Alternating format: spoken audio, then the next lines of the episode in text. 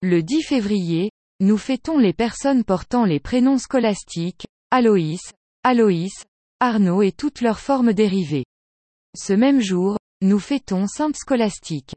Sœur jumelle de Saint Benoît, elle se consacra comme lui au Seigneur et vint habiter non loin de son frère dans un monastère au pied du mont Cassin. Elle le rencontre une fois par an, dans une petite maison située à mi-chemin. C'est là que, trois jours avant sa mort, désirant passer sa nuit en entretien spirituel avec son frère, elle obtient du ciel un orage si violent qu'il empêche Saint Benoît de partir.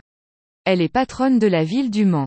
Illustration, Anne d'Autriche et ses fils priant devant Saint Benoît et Sainte Scolastique Mémoire de Sainte Scolastique, Vierge.